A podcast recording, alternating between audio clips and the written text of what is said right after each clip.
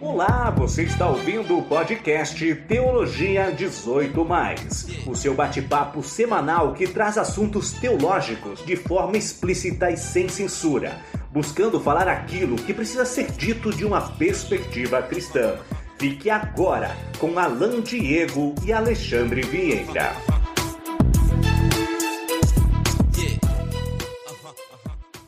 Olá, seja muito bem-vindo a mais esse bate-papo do Teologia 18.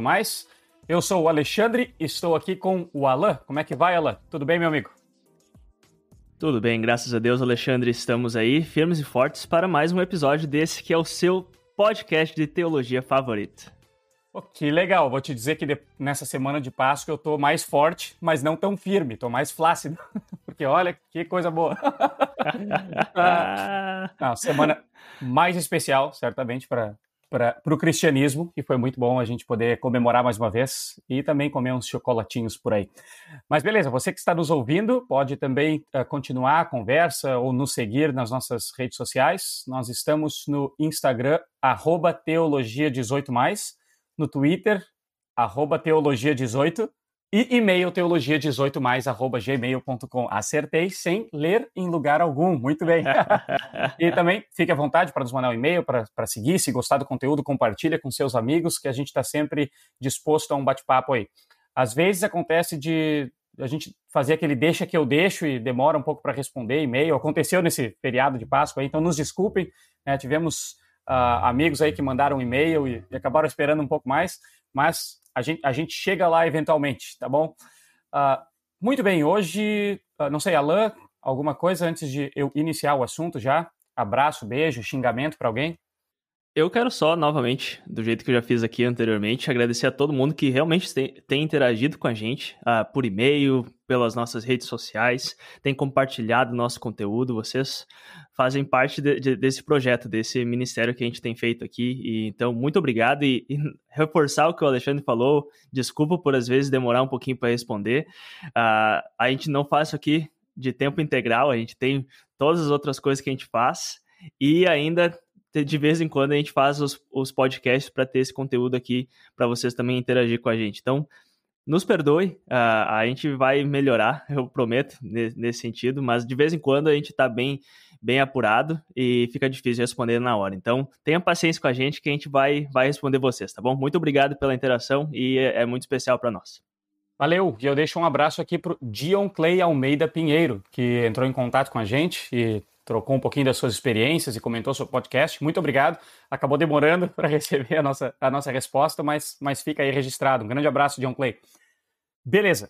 O nosso assunto hoje é coisas irritantes na igreja. Coisas irritantes na igreja. E eu já vou dizer de cara que é um, um assunto que não vai ser exaustivo esse episódio, porque todo mundo tem a, todo mundo tem a sua lista de coisas irritantes na igreja, né? Então, a gente vai dizer coisas aqui que talvez alguns vão pensar, ah, eu também penso assim, isso, isso me irrita.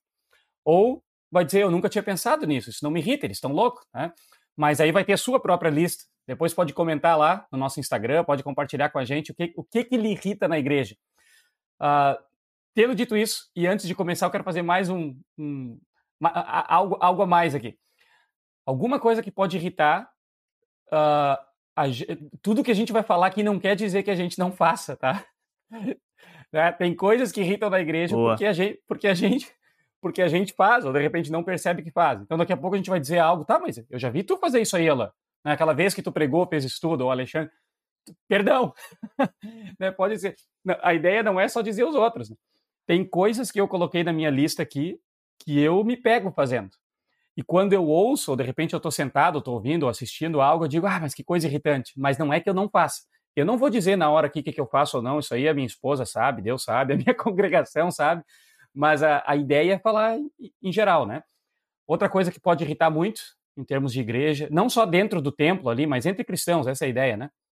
Pode ser podcasts como o nosso, nela. Né, podcasts como o nosso irritam bastante gente na igreja também. E a gente já. Irritam mesmo. e a gente já ouviu isso. Então não tem problema, pode colocar também, né? Se, se quiser compartilhar com, conosco a sua lista depois e dizer episódios como que vocês fizeram me irritam profundamente, isso, isso acontece. A gente vai ainda assim fazer e, e tentar ser descontraído aqui. e, e dar voz a essas coisas que a gente até ouve e recebe de comunicação de vocês, né, sobre, sobre coisas irritantes, mas a, a ideia não é ofender, eu não quero ofender o Alan, ele não quer me ofender e, e ninguém em particular, mas vamos lá, beleza? Acho que pode ser? Alan, que começa aí? Vamos fazer assim, ó, né? Dá, dá, um tiro, bota uma e aí a gente fala rapidinho, já bota outra e, e vamos ver o que, o que dá para fazer nesse tempo desse episódio de hoje. Cara, então já vamos começar direto nesse, nesse clima que você falou aí, que uma das coisas que me irritam uh, muito na igreja é o fato de quando a gente reflete, ou até mesmo reconhece alguma coisa que irrita dentro da igreja ou que, que chateia, as pessoas vêm e falam que a gente está expondo as fraquezas da igreja, estamos atacando a igreja. Cara, nada a ver, tchê. Eu não sei o que, tu acha, Alexandre, mas, tipo, fazer uma crítica a algo que acontece errado dentro da igreja, de forma alguma é para eh, depredar a igreja, ou até mesmo falar como a igreja é um lugar ruim, mas realmente reconhecer que existem problemas. E para mim é uma coisa que me irrita muito, tá fazendo uma crítica que, ao meu ver, é para ajudar a igreja, ou até mesmo apontar coisas, formas que nós precisamos, ou até mesmo aspectos que a gente precisa melhorar. E aí vem alguém e já fala que eu estou atacando a igreja, que na verdade eu estou expondo como a igreja é fraca e na verdade estou afastando pessoas uh, da, da igreja. E sei lá o que tu acha, mas para mim, cara, isso nada mais é do que reconhecer aquilo que todo mundo consegue ver. Até conversa com o não cristão que ele vai te falar muita coisa que irrita na igreja. E a gente, muitas vezes, a gente acha, passa essa imagem, não, não existem problemas na igreja. Fala sério, Tchê. Fala sério. Isso me irrita muito porque não dá. É quase uma, uma barreira para a gente melhorar e buscar formas que a gente pode aprimorar e ser uma igreja melhor. Refletir mais aquilo que a gente aprendeu na, nas escrituras e com até mesmo o ministério de Jesus. Ah, Boa, boa. Irrita não poder falar. Eu, te, eu tenho uma parecida aqui da minha lista. Uh, acho, vou, vou trazer ela para agora.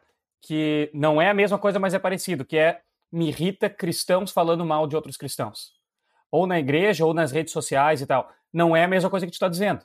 Né? Tu está dizendo que a gente não pode nem fazer uma crítica construtiva, né? nem poder admitir erros. Né? A igreja é sobre confissão de pecados. Se a gente não pode ter uma confissão de pecados coletiva, aí tem problema.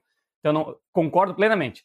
É, uma, uma outra, né, um, uma ramificação disso que me irrita é, é, é, o outro oposto. Não é só o, o, uma crítica construtiva ou admitir erros, mas é quando a gente uh, fala mal, né, ou, ou fala mal mesmo, ah, pega aqui uma parte de um, de um, estudo, de uma pregação de outra igreja e senta ali o sarrafo né, na, na rede social e começa a falar mal. Olha só, essa prática aqui não é isso, isso não é aquilo. E a gente usa meios que poderiam ser bastante, talvez, evangelísticos, né? Falei das redes sociais, para acabar ficando em, em, briga interna dentro do corpo de Cristo. Né? Claro que tem um monte de gente que está fazendo coisa que a gente não está concordando, né? E, e, às vezes exige uma resposta, né? Dependendo do ambiente, exige uma resposta, né? Mas, mas é quando se larga ali no aberto assim, criticando outra pessoa ou outra instituição abertamente, e as pessoas de fora nem sabem o que, que é, não entendem a mínimo de teologia e só vem, olha ali, ó, o pastor tal criticando o pastor tal, a igreja tal criticando, o irmão ali criticando o pastor. Tá, esse tipo de, de, de, discussão aberta, não é nem assim crítica construtiva, mas discussão entre irmãos na fé, isso, isso me irrita, isso me irrita. Já devo ter feito, né? Cara, mas... Ah, verdade. Eu, eu sei que eu já fiz, mas isso também me, me, me chateia. Realmente, uh, eu, e olha que eu não. Tem a, a, a quantidade de vezes que eu tenho por semana de vontade de, de falar mal de cristãos, eu vou ter que ser sincero, já que estamos confessando pecados, olha, eu vejo tanto, tanto cristão fazendo coisa que, que me chateia que, olha, se, se, se eu fosse seguir o exemplo de falar mal, eu acho que eu poderia criar uma rede social só eh, com o título Falando Mal de Cristão, porque, olha, é, é, é, impressionante. Então, é, realmente é uma coisa que me irrita também, porque muitas vezes é, ah, não tem essa, essa delicadeza de, de talvez até mesmo ir e falar, criticar, ou fazer a crítica ao, ao irmão em si, ou falar para ele, olha, isso aí que tá fazendo não é uma coisa legal e realmente só joga na rede social e, e isso vai poluindo e, e, vai até contra aquilo que a gente acredita que é o certo, seguindo o, o, as palavras do oitavo mandamento de não falar aquilo que vai, que vai ofender ou até mesmo manchar a imagem e o nome do, do nosso próximo, principalmente do, do, dos irmãos uh, da igreja nesse, nesse sentido. né, Alexandre? Manda mais uma aí. O que, que, mais? Vamos lá, o meu, Cara, meu coração que, né? tá palpitando mais rápido. Vai, vai lá. tu sabe que agora que você falou dessa de, de, de, falar mal, uma, uma coisa que, que eu já tinha pensado que, tem na, que eu tenho na minha lista aqui é você fazer críticas pessoais, ou no caso, críticas subjetivas quando a questão é objetiva. Deixa eu explicar o que, que, eu, o que, que eu quero dizer com isso. É, eu vejo muitas vezes uh, pessoas dentro da igreja uh, tendo diferenças ou uh, tendo visões diferentes, perspectivas diferentes sobre um assunto e chega um ponto que a, a discussão ela se torna totalmente pessoal.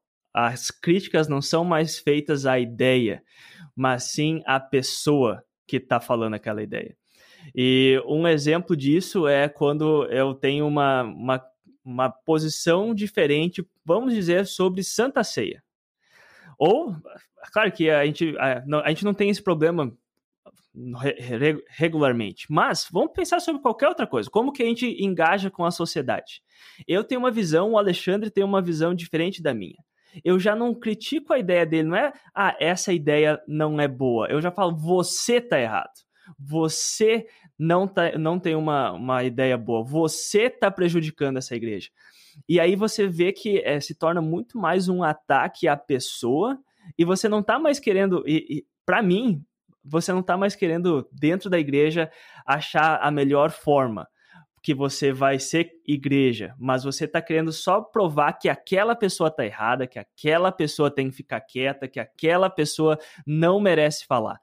E isso é uma coisa que, infelizmente, eu vejo muito frequentemente entre cristãos, às vezes até mesmo entre pastores que divergem de uma ideia, de um posicionamento teológico, e ao invés de, de ter a, a, calma e até mesmo a clareza de deixar totalmente num, num sentido objetivo, ou seja, vamos falar sobre esse assunto, o que é errado e o que é certo sobre esse assunto, começa um a atacar o outro.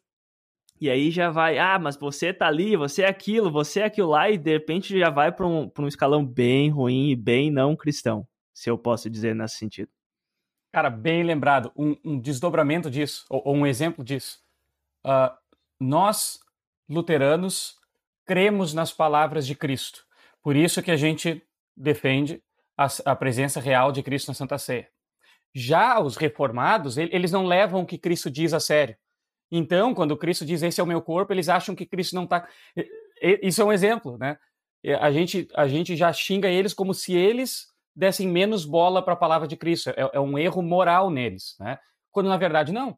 A gente acha que eles estão errados, eles acham que a gente está errado, mas é uma questão que ele, eles realmente acham que a vontade de Cristo ouvindo Cristo é ele está dizendo outra coisa aqui. Simples, é uma questão da linguagem, né, da maneira de eles entenderem a linguagem lá.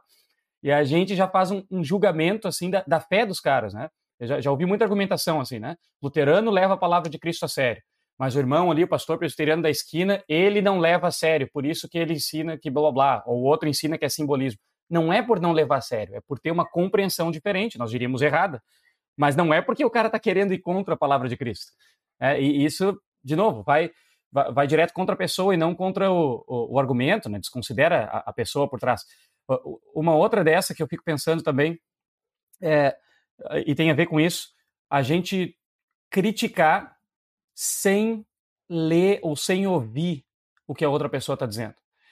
Então, assim, ah, nós vamos falar sobre sei lá, coisas irritantes na igreja, né? Saiu, o episódio aqui do podcast Coisas Irritantes na Igreja. Aí a pessoa vai lá ler, aí começa a ouvir a gente se divertindo aqui, coisa, e nem ouve episódio, e vai lá e comenta, ah, por isso que a igreja não vai para frente, porque os caras ficam aí, ó, blá, blá, blá, e tal. Entende? Sem, sem ouvir tudo, sem fazer uma crítica engajada com o conteúdo. Ou às vezes, ah, a gente vai falar sobre, falamos sobre liberdade cristã, pode ser qualquer outra coisa, né? E aí faz ali, expõe toda uma, uma racionalidade por trás da tua posição e a pessoa não, não vê aquilo, né, sabe? Tenta ver nas entrelinhas e não engaja com o conteúdo. Vai lá e diz, ah, eu discordo, já tem a posição pronta, porque tem isso, isso e aquilo que tu não falou e tal. Então, a dificuldade de se engajar com o que o outro está dizendo, né? De realmente pegar e, e ouvir. Uh, enfim, essa, essa era a minha. Não sei se quer comentar ainda nisso.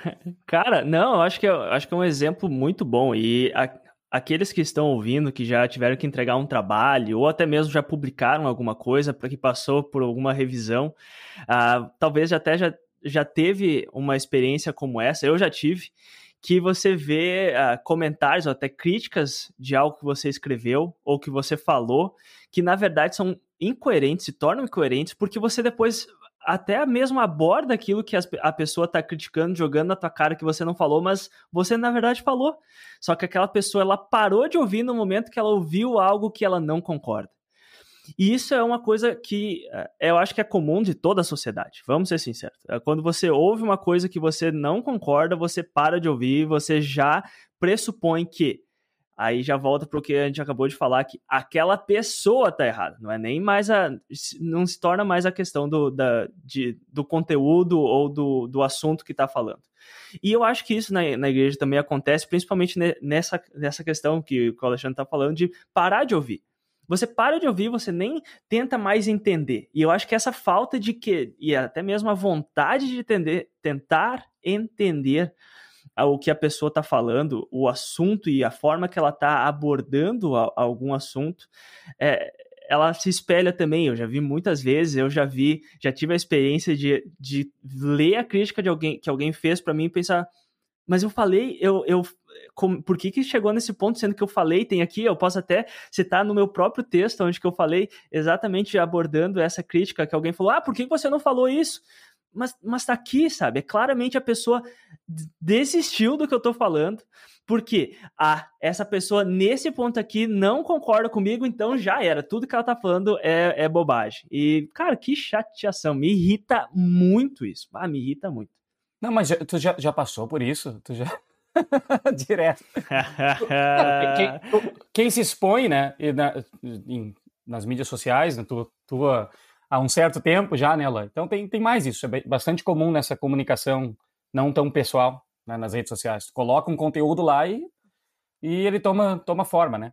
Toma, toma vida. Ah, isso é verdade, Alexandre, mas, mas tu sabe que uh, eu até penso, e o que eu tenho em mente é até algo mais, mais uh, sei lá, acadêmico. Por exemplo, você su, su, submeter um, um, artigo acadêmico e vai ter leitores e, e dá para ver que o leitor desistiu de ler teu artigo, só considerou esse artigo aqui não merece ser publicado e daí parou de ler. Deu para ver que as críticas aí o que acontece? Você, claro que tu quer publicar, daí o que tu faz? Tu, tu adiciona 500 notas de rodapé tentando explicar como se você estivesse explicando para uma criança de 10 anos o que, que você está falando, porque a pessoa ela não ela não ela desistiu de ler o teu argumento. Então, mas com certeza, nas redes sociais isso é muito mais, mais comum, principalmente quando tu decide postar vídeo falando de teologia e política no YouTube. Mas a gente uhum. pode deixar isso para outro momento. vamos, ter, vamos ter que fazer um sobre coisas irritantes na academia, pelo Eu não acho que essas coisas aconteçam. Tu está sendo injusto. Uh, vamos lá, então. Para mim, mais uma. Uh, tem uma coisa que, que eu nem diria que é do diabo, que em grego é diabolos, Pode até ser uma coisa que acontece na igreja de Deus, que em grego é theos, e aí vai. o que é hebraico é Elohim. Cara, uma coisa que me irrita. Uma coisa que me irrita. É, é, é usar outras línguas quando não acrescenta nada na mensagem. Né? Isso igrejas fazem, pastores fazem bastante, né? Ah, então aqui essa palavra aqui no grego é tal, tal, tal. E a diferença que isso fez na minha vida, né? Uh, no hebraico, né? Um monte de igrejas fazem, né? O nome de tudo é El Shaddai, El não sei o quê, a banda é, é El blá blá blá, sabe? Ou às vezes o cara tá dando um discurso ali, ah, porque é do latim. Cara, não acrescenta nada. Tem igreja agora que os nomes são tudo em inglês, né? Ah, é não sei o que church. Esse é o ministério não sei o que church e tal. Sabe? Uh, não sei se, se passa mais autoridade ou o que que é, mas quando não acrescenta nada, isso me irrita, né? Ah, em grego, tantas vezes, sei lá, existem quatro palavras para amor no grego, e aí um sermão inteiro sobre as quatro palavras que não aparecem no grego bíblico. Não é bíblico, não é nem bíblico, tá, tá, tá até ah. errado. Então, ah. esse tipo de coisa me, me incomoda, assim, sabe? Quando, quando eu faço ou quando eu ouço. Às vezes a informação é diferente, tipo, olha, aqui está escrito tal coisa, Aqui também está escrito, parece que é a mesma coisa, tentação e provação, mas não é. Olha, no, o grego faz uma pequena diferença na palavra. Aí tudo bem, se a pessoa vai explicar se tem um motivo teológico, bíblico, espiritual para dizer, beleza. Agora, se é só para dizer o que, que diz lá, cara, não, não interessa, não interessa, sabe? Sinceramente, não interessa. Vai para a próxima ah, joga olha, mais um.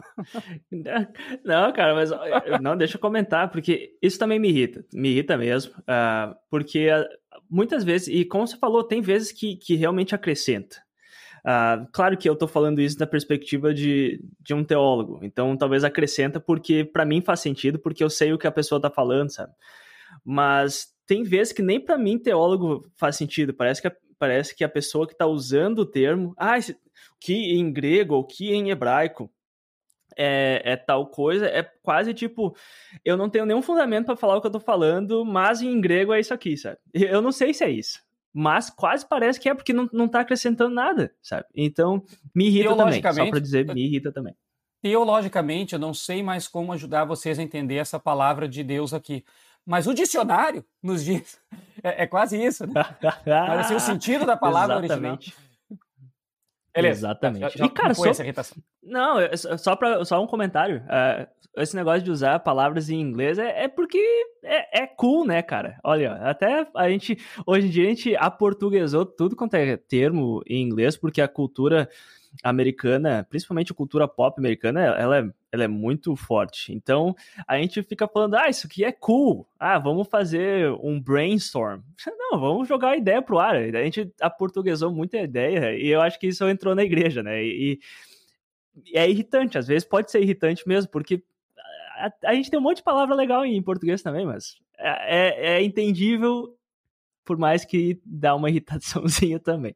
Tipo assim, na, a tua igreja tem culto, música de culto tem. Ah, não, na minha tem worship. Pá, e, e, ah, agora subiu, olha, agora muito mais sim. legal, cara, muito mais legal. Ah, vou levar, vou levar os jovens, lá tem worship, na minha tem culto. tipo, o que Mas cara, vai, vai dizer que não, não, não tem alguma, tem, não vai dizer que não tem alguma coisa nesse, nesse sentido, porque no Brasil, se eu, se eu não, se eu, se eu não estou exagerando, no, no círculo cristão que eu, que eu cresci, se você fala, ah, eu gosto de música gospel, já tem uma, denota, uma conotação meio ruim. A pessoa já vai pensar, ih, esse daí é. Música gospel não é muito legal. Mas tu fala, ah, eu gosto de música worship. Opa, música worship é legal, porque eu não sei da onde que veio isso, mas a gente atrelou um sentido ruim a música gospel, mas música worship é, é bacana. A não ser pro, pro colega uh, Uh, Thiago Surian, eu, eu, eu brinco com ele, a gente já trocou várias, várias vezes, ele, ele, ele brinca bastante com, com não gostar de música worship, aí a gente sempre se dá umas alfinetadas no Twitter, mas é, é, tudo de brincadeira, então por isso que eu me sinto à vontade de citar o nome dele também, mas é só porque a gente é amigo, então a gente, eu posso, eu me sinto que eu posso falar, se você não gostou disso, Surian, me perdoa, não me cancela. Não, desculpa, Léo, eu acho que tu não entendeu o que eu tô falando. Deixa, deixa eu te corrigir. Quando eu digo que me irrita na igreja, eu tô falando igreja que em grego é eclesia. Que tu não tá, tá, deixa, deixa eu falar mais uma, então, de, de música na igreja, pode ser? Oh, por favor, cara. que eu fico pensando às vezes, né? Música na igreja versus música da igreja. Às vezes, tô sentado lá e fico pensando, que, mas não tem ninguém cantando junto, eu não tô cantando junto. Às vezes a música às vezes a música é na igreja. Eu vou na, na igreja, eu vejo música de altíssima qualidade e também tem seu valor. Mas e a música da igreja? Às vezes eu me pego pensando assim, e, em qualquer estilo de culto, tá? Esse órgão aqui, e, cara, esse hino aqui tem tanto floreio na voz que nem. Eu já sou já sou ruim, né? Mas a, a, gente não consegue nem cantar, nem seguir. De repente tinha que aprender. Né? Ou, ou a música pode ser nova, gospel, worship, que seja, qual o nome em inglês quiser dar para ela, né?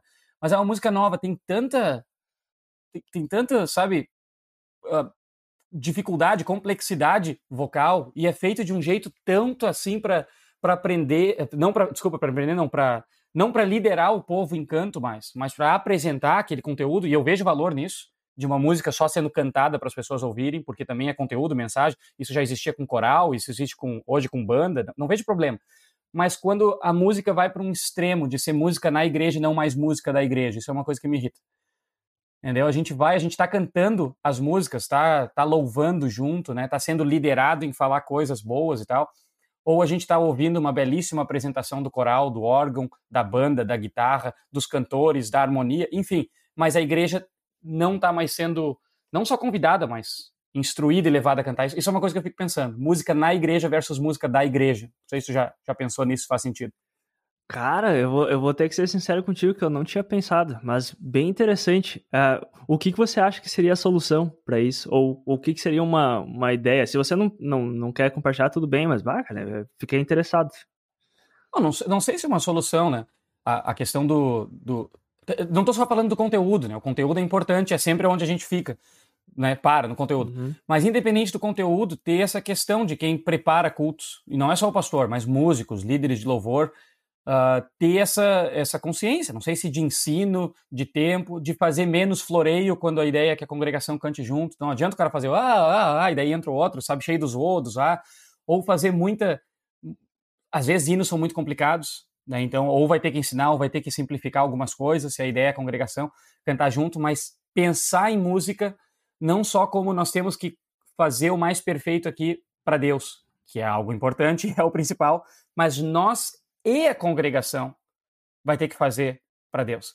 Sabe? Não só nós aqui, mas nós e a congregação. Então, como é que a gente maneja essas coisas? Da nossa capacidade de fazer um negócio extremamente profissional com a ideia de convidar ali a família Vieira, a família First, a família, sabe? É essa a ideia de eles cantarem junto, né? Eu, eu, não, eu não sei a solução, né? Eu, quando eu tocava na igreja, ah, eu tocava não, eu, eu acho... sozinho e baixinho, não, não era assim que nem hoje, que é muito mais preparado, né? Então, ia lá, tocava melodia.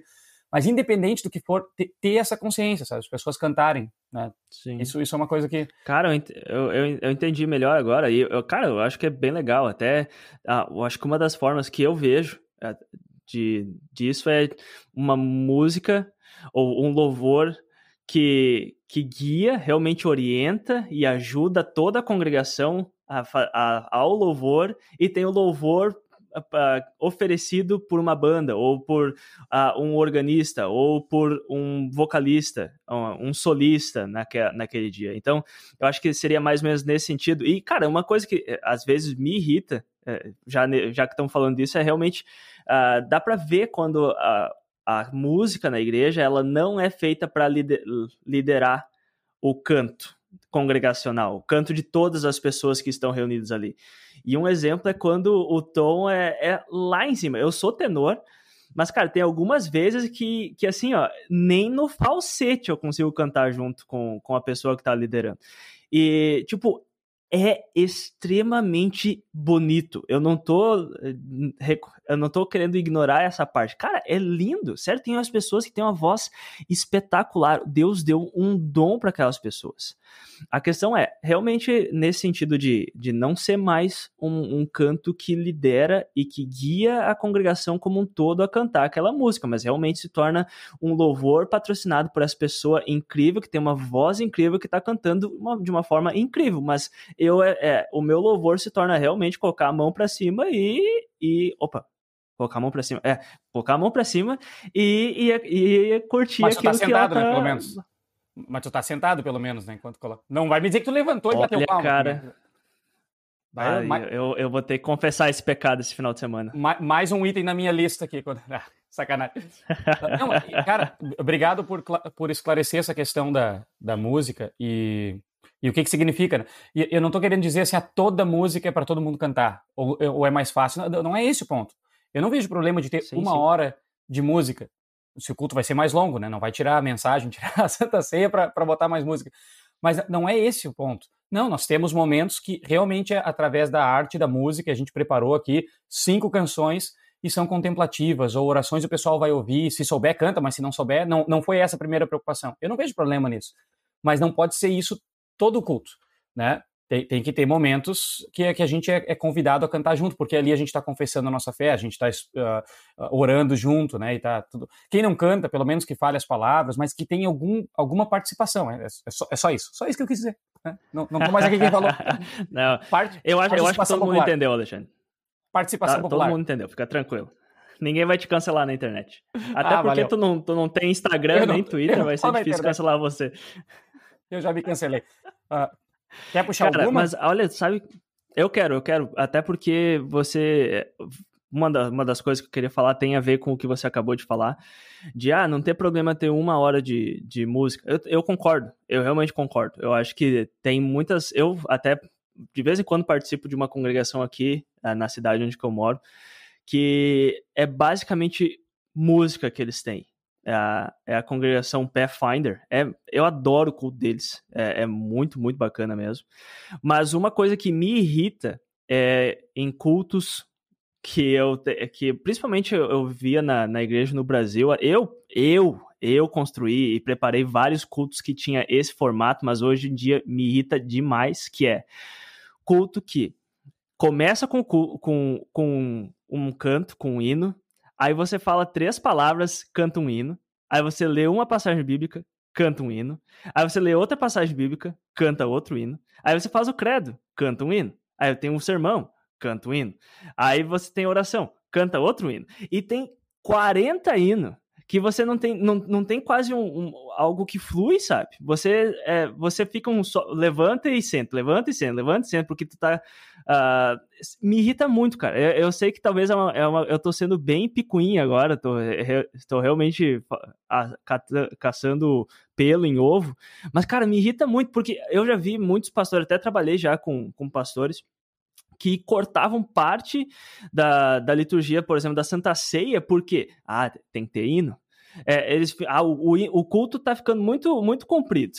Isso não pode, né? Porque é, é, um, é um crime você fazer um culto de mais de uma hora hoje em dia. Mas aí você. O que, que você vai cortar? Não, não dá para cortar o hino. O culto tem que ter oito, oito hinos. O que, que a gente vai cortar? Quem sabe hoje não vamos fazer confissão de pecado, sabe? E, e isso me irrita muito, porque para mim, canta, se quer cantar várias vezes, divide o hino, as estrofes dos hinos em, em várias vezes, mas eu, eu adoro quando você consegue ter um, algo que flui no culto, você consegue realmente ouvir e, a, três leituras seguidas, não precisa parar no meio para cantar um, um, hino que muitas vezes, infelizmente, não é bem escolhido, então não tem nada a ver com aquelas leituras. E, enfim, eu já que a gente estava falando sobre cantar muito, eu queria, eu queria largar essa coisa porque também me irrita na igreja.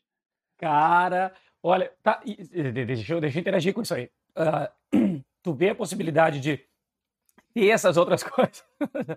Me engasguei aqui. Tu vê a possibilidade de, de ter, que a gente falou confissão ou, ou a ah, tira da liturgia da Santa Ceia, mas não pode fazer isso em música? Daqui a pouco, se for bem escolhido. Ah, olha aí. É, é uma música. Exato. Ou, chamou de hino, mas eu diria que as igrejas que fazem isso não chamam de hino. Ali é worship. a música é worship. Mas enfim, ah, tem confissão de pecados. E a pessoa. Que fazem tá o quê? Or... que fazem esse tipo de coisa que tu disse, que coloca um monte de música, música, música, música, música, música, música, e tira coisa da Será? Para mim, para mim, o que eu tenho em mente é que chama de hino mesmo. Ah, bom, então pode ser, pode ser, olha. Ah, então. é que tu falou da Pathfinder. Gente... Tu falou da Pathfinder. Ah, sim. É, então, eu... para você para você ver o jeito que eu gosto da Pathfinder que eles fazem do, olha o jeito que, que é normalmente a, a ordem que eles fazem. Eles têm duas músicas seguidas, aí eles fazem uma oração. Aí tem mais uma música, aí tem sermão. Eles aí cantam mais uma vez e, e acabou o culto, sabe? É, é porque a, o, o sermão da Pathfinder que para mim é o melhor sermão que eu conheço atualmente na igreja cristã. Eu, eu, eu adoro o sermão do pastor Dion e do, do pastor Doug. que me esqueceu, eu esqueci Doug. o nome, Doug, do pastor Doug, exato. Eu, assim, ó, ele, se um dia eu pregar 50% do que aqueles caras pregam, é incrível. E a, o foco dessa congregação é a mensagem. Então eles têm 40, toda, toda semana é 40 minutos de mensagem. Tu disse se tu pregar... Então não, não sobra muito tempo. Tu diz incrível se tu pregar 50% das heresias que eles pregam, no caso. Não, brincadeira. que horror. Eu, eu Não, gosto, eu tava dizendo gosto. porque eles pregam, eu eles gosto, pregam 40 minutos, então se eu pregar 20 minutos, tá bom. São baita pregadores mesmo, falando sério agora. Gosto bastante. O Dion ali, para mim, é muito, muito bom. É. Cara, uh, tá, já que estamos nessa, nessa irritação, então, que tu falou, eu até não tinha na minha lista, mas vamos lá, né? Uh, questão da música, hino. Senta, levanta, senta, levanta, senta, levanta, senta, levanta. Um exercício que a gente faz no culto, na liturgia do culto, senta e levanta. Tem razão para isso acontecer? Talvez tem, mas, cara, é um troço que às vezes é irritante, quando, quando não é explicado, quando não é entendido. E certos momentos onde se senta e levanta na igreja que, que sinceramente, não fazem muito sentido. Né? Então, sei lá, tu poderia levantar para cantar o hino, tu está oferecendo algo para Deus, poderia levantar para cantar. Tem, tem, várias explicações que a gente poderia dar para várias coisas, mas aí tu senta pro hino, aí tu levanta para tal coisa, sabe? Esse tipo de coisa é estranho. Mas é mais estranho, e aqui eu já vi acontecer, quando isso já está tão certo, que é o jeito certo, que quando a igreja ou o pastor do dia não faz e as pessoas se revoltam, se rebelam. É engraçado. Então eu estava um dia, estava no culto, e aí uh, um estudante de seminário estava fazendo culto, não, não, importa quem nem onde, e aí de repente ele disse, agora nós vamos orar. Né? E ele não convidou para levantar. E as pessoas, né? E aí, aí já é isso. Já, o Alan tá fazendo uma cara Uou! aqui de favor. Como não? E ele não convidou para levantar, o que foi bom, porque foi oito minutos e meio a oração. Ninguém aguentava mais. Só que ele não convidou para levantar. E o que aconteceu? Uns senhorzinhos e senhorzinhas lá da frente começaram a levantar. Aí um casal levantou, outro levantou, e assim foi. E eu e a Celiane, minha esposa, a gente segurou para não rir. Sabe que cena que lembrou, cara? Não sei se você já viu aquele filme, o Jogos Vorazes, da Hunger Games. Que daí quando o pessoal se rebela, eles levantam a mão assim com os dois dedos. Eu não sei quem tá olhando. tipo assim, algum levanta e o outro levanta. E isso. E todo mundo começa. A gente olhou aquela cena de um casal levantando, outro levantando, outro levantando, e a gente agora, nós vamos ficar contra ou a favor? e a gente, eu e a Celiana, a gente sempre comenta essa cena, né, da, da, da revolta, né, contra... Mas, enfim, uh, coisas tão estabelecidas assim, sabe? Já, já aconteceu comigo, né? Por que que levanta para leitura do evangelho no culto? Ah, porque são as palavras do Senhor. Não, mas eu estava lendo ali as palavras de Satanás, na verdade. Eu li a parte da tentação, sabe? Eu estava lendo ali o que, que João escreveu. E, ou, ou assim, as pessoas, confirmando, já me perguntaram, tá, mas e Romanos não é palavras do Senhor? Também não é de Deus?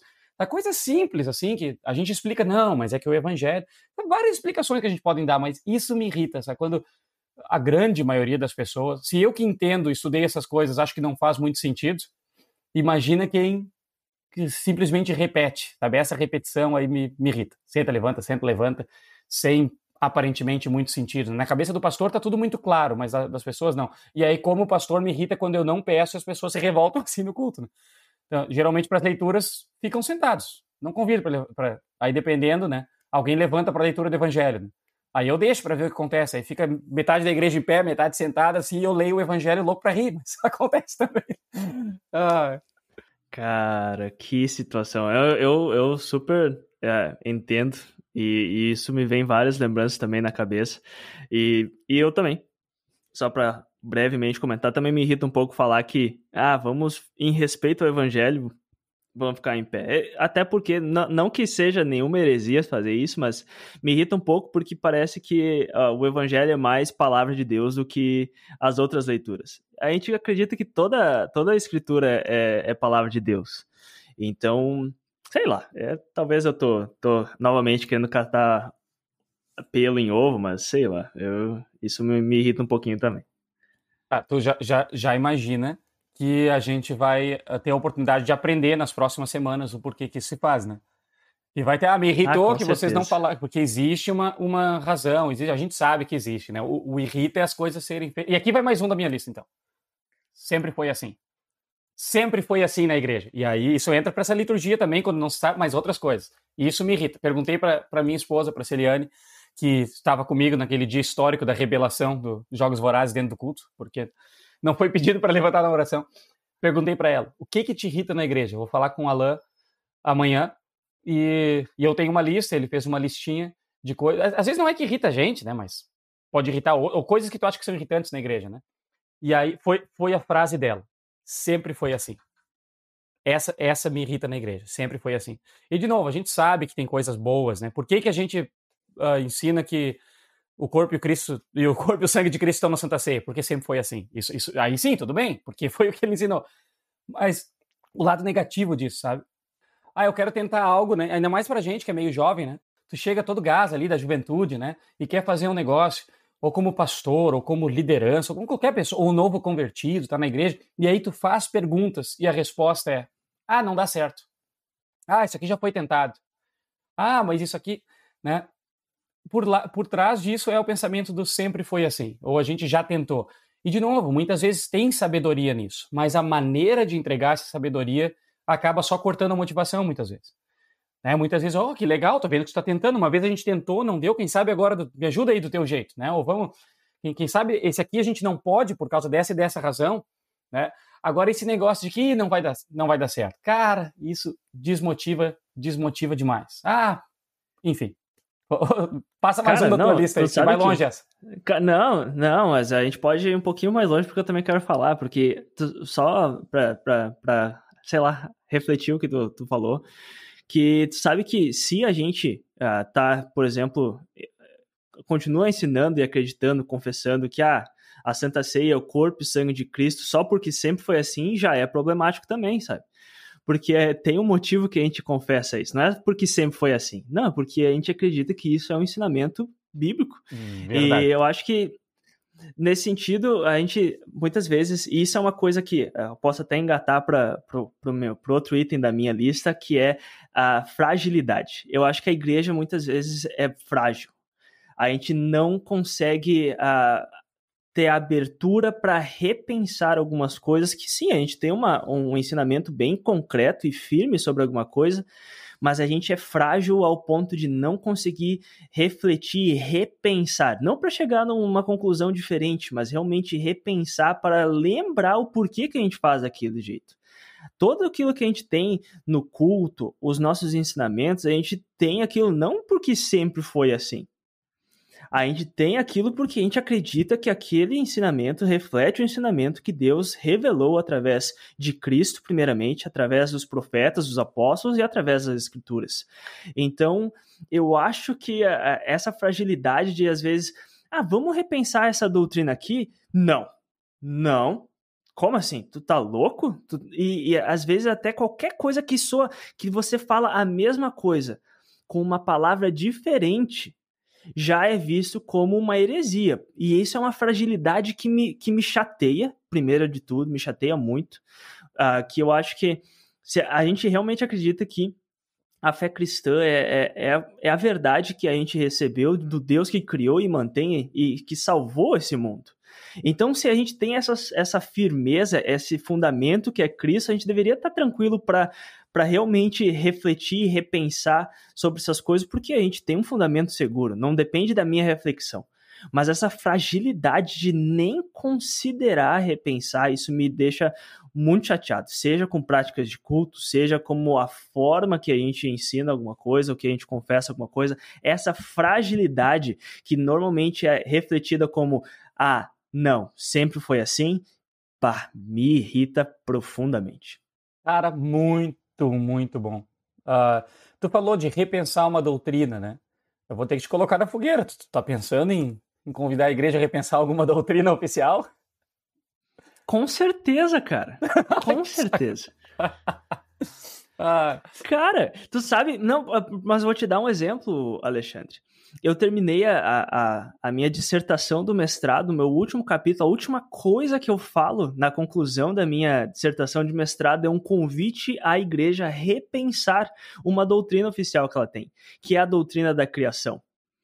E isso é uma coisa que por não repensar. E aí, esse é o ponto. A prática. Repens... Repensar a prática que tem tido, mas a doutrina está correta ou a doutrina da criação está errada? Com certeza. Essa questão não é que a, a doutrina está errada, mas repensar com as lentes e com o contexto que a gente vive hoje em dia. Não, novamente, é o que eu falei antes, não para chegar numa, num entendimento diferente de doutrina da criação, para continuar o exemplo que eu, que eu dei na, na minha dissertação do, do mestrado, mas realmente ver quais são os desafios que são trazidos à igreja no contexto que nós vivemos e como que a nossa doutrina de criação, que sim, está correta, mas como que ela realmente pode falar para uh, o, o contexto que a gente vive. Vou dar um exemplo bem concreto. Por exemplo, um clássico da doutrina da criação que a gente tem na, na igreja luterana é a Vocação em Lutero, do, um livro do Gustav Wingren. Ele vai falar, por exemplo, que uh, Deus usa vocações, são chamados, são formas que a gente trabalha que, que a gente louva a Deus e serve o próximo. E uma desses exemplos ele fala ah, quando, um, quando alguém está tirando leite da vaca, ele está servindo a vocação e está servindo para o bem da, da criação de Deus. E eu acho que isso está correto. No entanto, o jeito que isso reflete hoje em dia são milhões de vacas alinhadas uma do lado da outra com mecanismos que, por um lado, desrespeitam a própria vaca e, por outro lado, até mesmo uh, destroem o planeta que Deus criou. Nesse sentido, vocação não, não significa mais simplesmente ir lá e tirar o leite da vaca. Tem, tem formas diferentes, tem uma, tem uma nuance ali que a gente precisa ver. Não é uma coisa clara.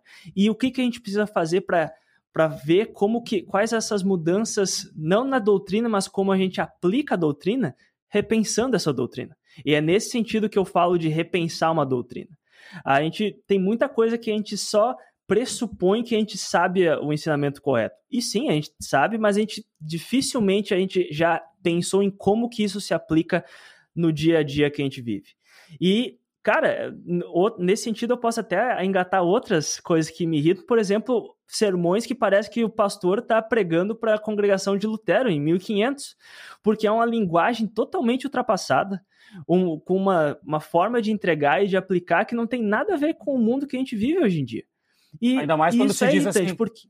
É, essa palavra em latim ou em alemão. É, tal exatamente, aí, ainda, cara. Ainda mais ainda.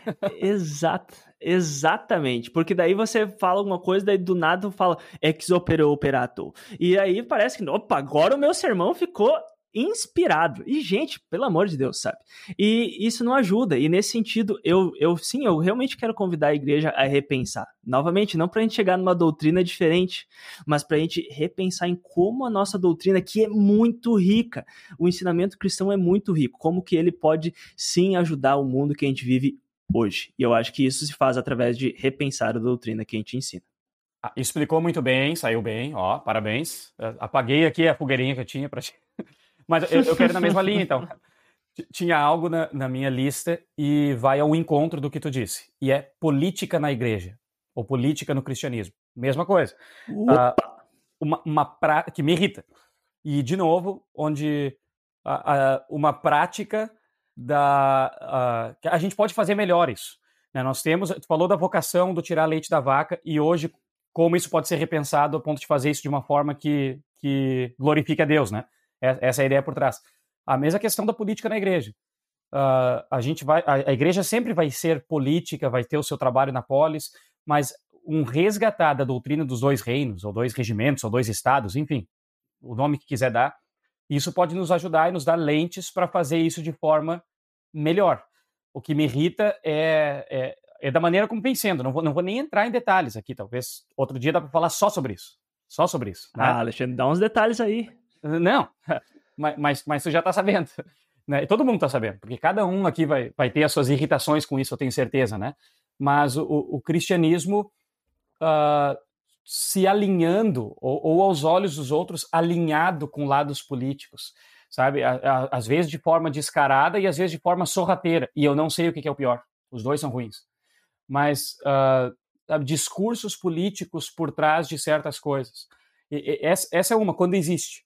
E a outra parte da irritação é quando isso não existe e a gente, eu, tu, Alan, e, e outros contra a gente, cometem o erro de, de ouvir a mensagem, de ouvir o que o cristão está falando, ou está escrevendo, ou o que o pastor está pregando, e a gente ouve isso e, e critica ele, ah, mas ele está sendo isso ou aquilo, e não está mais dando bola porque ele está dizendo.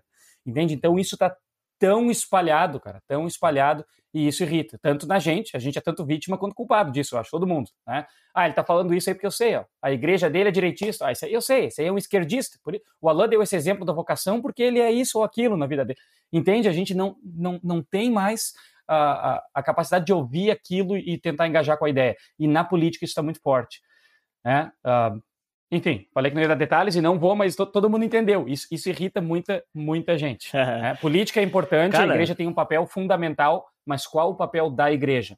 Não é fazer a política partidária como vem sendo feito, ou não é ser de direita, não é ser de esquerda, né? Deus é ambidestro, a gente já falou, então esse tipo de coisa irrita. Cara, muito bom. Tu fala de política, que é politikos, ah, na igreja, que é eclesia. Mas... Que bom que tu entendeu, já tava com os termos aqui. Não, e eu tenho certeza que quem não tinha entendido agora que eu falei esses termos, com certeza entendeu. Uh, mas, cara, é, tu sabe que realmente é, é, é, algo que eu tenho comentado há, algum tempo, até mesmo em vídeos no YouTube e, e até entrevistas. Eu conversei com, com rádio também sobre política na igreja e, e é algo que é bem delicado.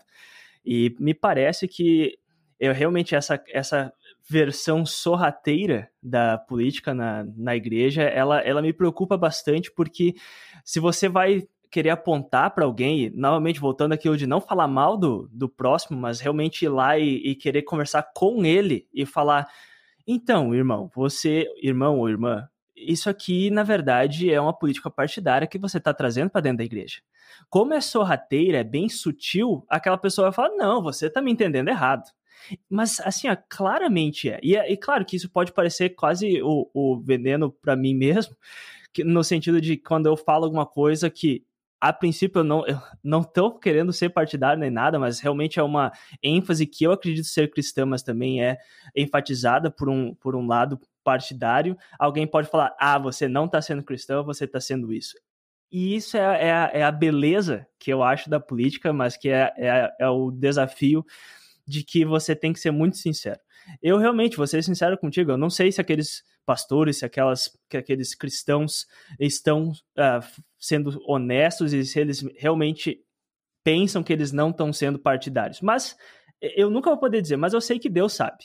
E eu sei que qual o chamado que Deus tem para eles. Então eu, eu, imagino que é, um, é algo que sempre a gente precisa se avaliar a, a nós mesmos. Né? Nós precisamos nos avaliar e ver se a gente está. Uh, ah, o que, que a gente está fazendo.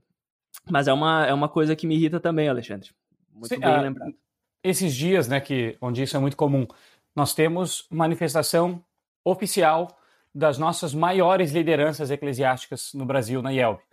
Então, a, a, diretoria nacional, eleita pela igreja em convenção nacional, pastores superiores a nós, a ti e a mim, nela, fazem uma manifestação oficial. Essa é a orientação que nós damos para a igreja. Aí, o que, que, se faz com isso? Aí, congregações, pastores, uh, de repente vão e falam contra aquilo publicamente. Ah, não diz, mas de forma um pouco sutil, né? E tipo, olha, nós estamos orando para que tal coisa aconteça, isso, aquilo, mas é contra o que, o que foi dito pelo presidente ou isso, aquilo. Isso está errado. Está errado. É, não sei se acontece, se acontece ou não, nem, nem precisem mandar para nós aí nas nossas redes, a ideia não é ver, mas, mas eu já estou avisando se isso acontecer. Está errado. Então a ideia não é falar de, de, de alguém específico, né? É porque eu estou bem fora das redes. Mas se acontecer de congregação e contra essas coisas, está errado. É, e, e, isso vai ser visto como uma manifestação política, porque teologicamente, na questão eclesial, nós estamos debaixo de autoridades que, que estão nos dizendo algo bem, bem específico, né? Sigam isso, sigam aqueles, tenham cuidado com isso. Aí, de repente, ah, é bandeira preta, mas a minha igreja vai abrir. Está indo contra não só o, o governo, uh, sei lá qual governo aí, qual regra, qual lei dos homens, que também é errado, né? Mas está indo até contra, contra a eclesiástica agora. É isso que eu estou dizendo, sabe? Então, tem, tem coisas políticas que fazem a gente ir contra a nossa igreja, contra o governo, contra a consciência, contra. Tá? Esse tipo de coisa irrita. A gente tem, tem que ter. Tu pode preferir que seja de outro jeito. Pode, talvez, fazer, ter ações, né, como cidadão, enfim, como cristão, que vai em outro jeito. Mas a maneira como a gente faz, às vezes, é tão política que a gente vai contra princípios básicos da palavra de Deus, inclusive seguir o nosso, nosso presidente, a nossa autoridade. É esse tipo de coisa que eu tô, tô querendo dizer, sabe? O testemunho que a gente pode dar, às vezes, né? Uh, enfim. E, tu sabe, e tu sabe o que me, o mais me irrita, Alexandre, é que essas mesmas pessoas, se você acompanhar o que elas falam, vão ser as pessoas que ou duas semanas antes ou duas semanas depois vão estar tá falando que a gente precisa obedecer a Deus e não aos homens. E, e vai estar tá usando, tirando um, um texto bíblico totalmente, eu repito, totalmente do contexto, uh, para usar uma coisa que, que desrespeita a própria voz eclesiástica, a autoridade que tem da igreja, que a gente segue aqui, e também o, o governo dos homens. Ou seja, é, é, e aí, cara, eu não sei se você quer comentar alguma coisa sobre isso, pode, mas eu, senão eu já engato outra coisa que me irrita. Mas eu deixo, só, se você quiser comentar só, algo sobre isso. Sobre isso que tu disse, não, não vou comentar, mas só dizer, vale, eu acho, um episódio sobre isso sobre os textos bíblicos usados para embasar, seja o que for, seja uma doutrina na igreja, seja a minha visão política, qualquer coisa, uma prática, usados fora de contexto. Eu dei essa ideia ontem, né? Acho que já, já, já, deixo aqui. Acho que vale a gente pensar aí no futuro, pegar esses textos uh, para isso. E, e, esse é um deles. Mas vai, continua aí com as suas irritações. Cara, muito bom. Acho que a gente pode fazer esse, esse episódio sim. Uh, se você gosta da ideia, manda uma mensagem para nós também. A gente provavelmente vai fazer de qualquer forma, mas se você gostou da ideia, manda mensagem para nós que, que deixa a gente ainda mais motivado. É. Uh, enfim, o que eu ia comentar, cara, é. Cara, falar a verdade, eu, eu, esqueci por um momento. Tive essa ideia boa e, e esqueci. Isso me irrita quando eu esqueço as coisas que eu ia falar.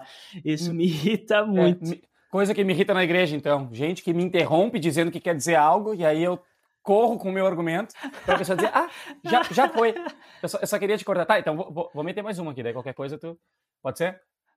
Beleza, manda, manda. Família, criança, coisas que me irritam na igreja. Crianças. que horror! Mas não é o que tu tá pensando. Cara, é separar a família na igreja. Separar as crianças na igreja. As crianças crescendo sem ter sem aprender o que é culto. Um monte de coisa que a gente falou aqui sobre hino, sobre levanta, sobre senta, sobre culto, sobre canta, sobre oração, sobre liturgia da seja o que for. Não vale para quem tem menos de 10 ou 12 anos em um monte de igreja. Por quê? Porque as crianças só vão ver isso depois. Ah, isso é uma coisa que me irrita, cara. E, e, e é comum, eu faço, eu, eu fiz, mas eu já estou dizendo aqui, né? Que é uma troca de ideias. Irrita. E a gente tinha que parar de separar a família da igreja. Ah, quer dizer que não pode ter nada específico para criança ou para os horários? Claro que pode. Claro que pode. Vai uma hora antes, faz, fica uma hora depois, vai num dia antes, faz. dá um jeito. Agora, é uma hora só por semana que a gente tem na casa de Deus com todo mundo. É uma hora por semana, porque não dá, as famílias não vêm. E nessa uma hora tem que ter a coisa específica para esse, para aquele. Cara, o que, que a gente fez com o culto? O que, que a gente fez com a família? O que, que a gente fez com, com criança? Eu já, eu já vi, assim, ó, a criança não tem lugar na igreja nunca, só, ou só em determinado momento, né? Mas nunca fica assim para mensagem, para Santa Ceia, perde a maior parte. Quando muito, ainda vê a confissão de pecados, beleza, mas aí sai para. Não sabe o que é a festa da Santa Ceia, por exemplo, porque está numa atividade especial, né? Uh, aí depois que ela já é maiorzinha, às vezes a confirmação, ou catequese, ou sei lá o que, é no horário do culto, naquele horário, ou tem uma, uma outra coisa para as crianças, ou depois ah, já tem a juventude, tem o culto jovem que é para introduzir tal. Cara, quando chega 15, 16 anos, nem eu ia querer na igreja. Essa igreja é para pais e mães. Essa igreja é para vós e vós. Essa igreja é para gente velha, madura, que já tem filho. Que, sabe? A, a, mensagem que a gente passa. Cara, lugar de criança é sentado do lado da tia, do tio, do pai, da mãe, quem tem, da avó, da avó. É junto ali. Né? E, enfim, não é contra o trabalho com crianças ou trabalho específico. Jamais. É um trabalho muito, muito especial, uh, pastoral, uh, de, de, professores e professoras dedicadas. Eu, eu sou o maior fã do trabalho com crianças, com jovens, com tudo. Não estou falando contra esse trabalho. Eu estou falando na maneira como às vezes a gente aplica esse trabalho na igreja, que é tirando o momento da família junto. Ah, mas vai ter choro, mas vai ser difícil? Vai. De repente a gente vai ter que investir bastante em ter uma sala ali especial, ou ter uma caixa de som perto dos banheiros lá, ou na rua. Sei lá o que a gente vai ter que fazer a gente vai ter que exercer a compaixão. Esse é mais caro, eu acho. Exercer a compaixão dos outros quando tem barulho na igreja. Essa é a parte mais cara do que caixa de som e sala especial, né? Mas entende? Família junta na igreja. As crianças, cara, estão crescendo e, e, eu já, a minha filha tem cinco anos. Ah, mas isso não é para mim. Ah, estão aprendendo na linguagem, na igreja essa linguagem. Ah, isso é para adulto, isso não é para mim. Isso não é para mim. Claro que é para ti. Claro que é para ti, o culto é para ti. Na, na Santa Ceia, não, vai junto, vai, sabe? E é estar tá junto com os pais. Não é no celular, não é no. Isso me irrita na igreja. Ah, mas não vai entender nada. Não, talvez não vai entender um monte de coisa mesmo. Mas tudo bem, sabe? A gente vai explicando e vai. As, as melhores remédios as crianças não entendem. Quando eu levo para levar a injeção, ela não vai entender. Mas eu tenho que levar, não. Adianta eu chegar lá e tomar uma injeção e dizer agora eu vou pegar só o liquidinho e vou aplicar na minha filha. Tem, tem coisa que, que faz parte, é, é pedagógico. Né? Então não é para tirar as outras coisas, mas é para pensar no momento da família. Né? Teve um momento em que departamentalizar a igreja talvez fazia mais sentido porque ninguém passava, aliás, passava muito tempo junto, né? trabalhava na roça junto, ficava a semana toda junto. Aí a igreja era o momento de, sei lá, o homem vai jogar bocha, a mulher vai fazer não sei o quê, o filho vai jogar futebol. Quase nunca se viam, talvez só no culto e olhe lá. Mas a igreja, o tempo todo era junto. Hoje não é assim. As famílias vêm totalmente fragmentadas de casa, totalmente. Aí tem uma hora na igreja, ou pouco tempo na igreja, ali um fim de semana, onde as famílias vêm para a igreja para aprender a palavra de Deus. E elas não fazem mais isso junto em muitos lugares. Não fazem mais juntos. É, aqui é os jovens, aqui é as crianças, ali é os chatos. Desculpa, ali é os velhos. Não, desculpa, ali é os. É, é essa é a imagem que a gente está passando continua fazendo coisa para jovem, coisa para criança, coisa para mulheres, coisa para homem, coisa para casais. Eu acho que na maioria das metrópoles coisas para as famílias seriam ainda melhor, né? Tem um momento ali jovem, criança, mas casal junto. Mas enfim, tanto faz. Mas nós poderíamos talvez concordar que no culto, uma hora é a família toda junto. E isso aí eu, eu tá bem mais feliz. Ia ser difícil, não estou dizendo que é fácil. Eu já vi acontecer. Muitos lugares. Estou pegando exemplos de que eu já vi acontecer. Eu nunca consegui.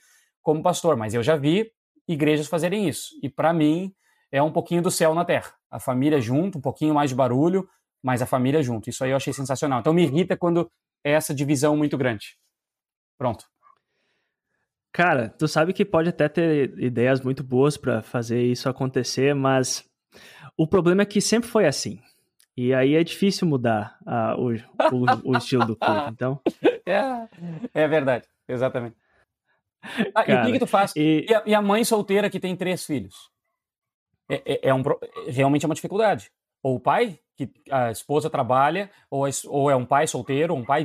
Qualquer situação, pode ser a mulher ou o homem, que tem, que tem vários filhos. Isso, isso eu já ouvi quando falava disso. E tem dificuldades. Só que a gente não pode fazer uma regra pela exceção. A gente já falou disso várias vezes, né? Uh, não dá para fazer a regra pela exceção. Vai ter dificuldade? Vai. Aí como é que tu faz com ele? Bom, não é dando a ideia de que a igreja vai ter babá que, que, que tu vai ajudar essa família. Mas talvez é outros ajudando, talvez nesse especificamente. Sabe, tem coisas específicas que tem que ser tratado como específico, mas dá para a gente concordar, pelo menos, que, em geral, a gente é melhor a família junto no, no momento todo do que não. Tal, tal, talvez é, é, é só essa a minha sugestão. Mas, mas, mas tu sabe, Alexandre, que até eu sei que vai ter gente que. E, e com toda razão, acho que com toda razão vai falar isso. Ah, então dá um exemplo concreto aí, como é que pode fazer?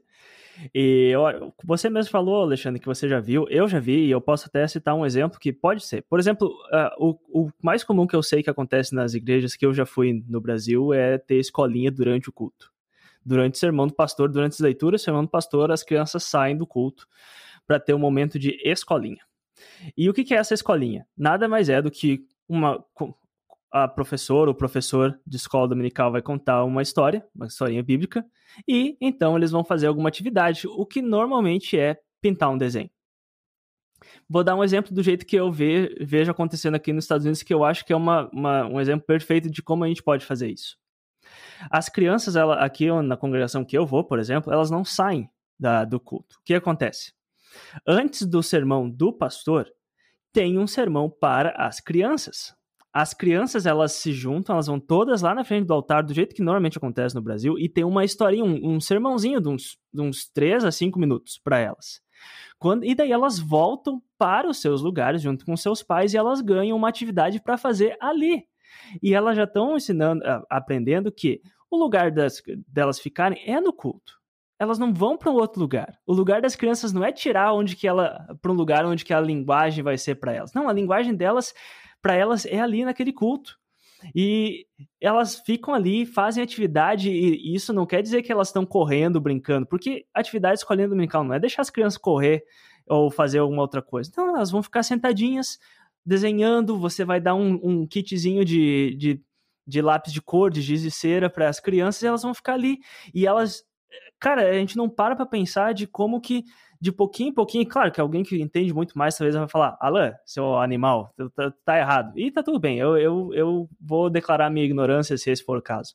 Mas desde pequeno tu tá uh, passando essa imagem de que uh, o lugar dela é na igreja. A gente às vezes fica pensando, ah, o que acontece com os jovens, eles chegam aos 10 anos e não querem ficar no culto. Por quê? Porque você ensinou que ali não é o lugar deles. Exatamente. E, e cara, uh, é, é uma forma fácil da gente, da gente resolver esse problema, que tudo que você faz na escolinha dominical, que é no lugar separado, tu pode fazer ali. É só você realmente abrir um espaço no teu no culto que sempre foi daquela forma e pensar, tá, sempre foi assim, mas não vai mais ser, porque eu amo as crianças da minha congregação, eu me importo com elas, e você abre um espaço para ter um sermão para as crianças também, colocar alguém que tem o dom para falar com as crianças, que muitas vezes é, é o professor de escola dominical, só que ao invés de ter numa sala separada, vai ter ali. E as crianças vão aprender desde pequena que o sermão delas acontece ali, na igreja. Não numa, na, numa salinha no fundo da igreja, onde que não, não, não tem os, os pais junto. É, desde o início elas vão aprender que culto é feito em congregação e não separados. Não sei, talvez esse eu estou é viajando, Alexandre. Não, esse é o ponto. Eu, eu não diria que substitui ou que tudo dá para fazer ali. Porque tem tantas ideias aí maravilhosas que o pessoal faz que, que talvez não vai caber, que realmente não caberia. Por isso que eu disse, pode fazer num outro. Pode não, até deve. No meu estágio no Rio de Janeiro era assim na congregação. Lá foi o primeiro contato. A, a escola dominical era no momento separado. Então era minha esposa que fazia. E aí juntava ali, cara, dezenas de crianças. Era um momento separado, era só para crianças.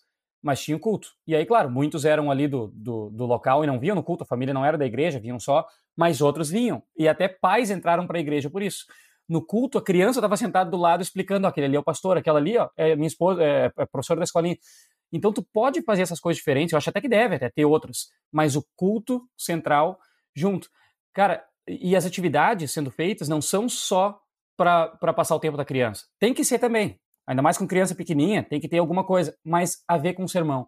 Eu peguei ideias de outros pastores e igrejas e na internet. Por exemplo, uma que a gente tem usado agora uh, com a Sofia, ela está com cinco anos.